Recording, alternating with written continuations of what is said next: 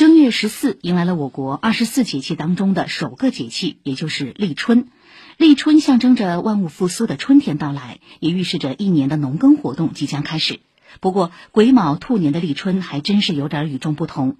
按照农历年计算，癸卯兔年从二零二三年一月二十二号开始，到二零二四年的二月九号结束，正好涵盖了两个立春节气。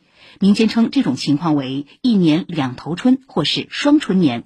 而这个兔年因此全年也有三百八十四天，比常年多出近二十天。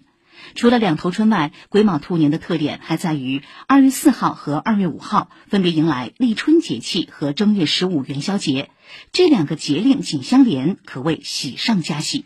据了解，这种有趣的巧合在二十一世纪这一百年中仅有六次。对此，节俗科普专家刘明星解释，这是因为二十四节气在公历上的日期有相对固定的范围。立春基本在每年的二月三号、四号或五号，而元宵节是从我国传统农历而来，在公历中的日期并不固定。今年来讲，二零二三年大寒与正月初一相差两天，与立春之间呢相差差不多十五天。正月初一呢到正月十五呢是十五天，于是就出现了立春与元宵节紧密相连的情况。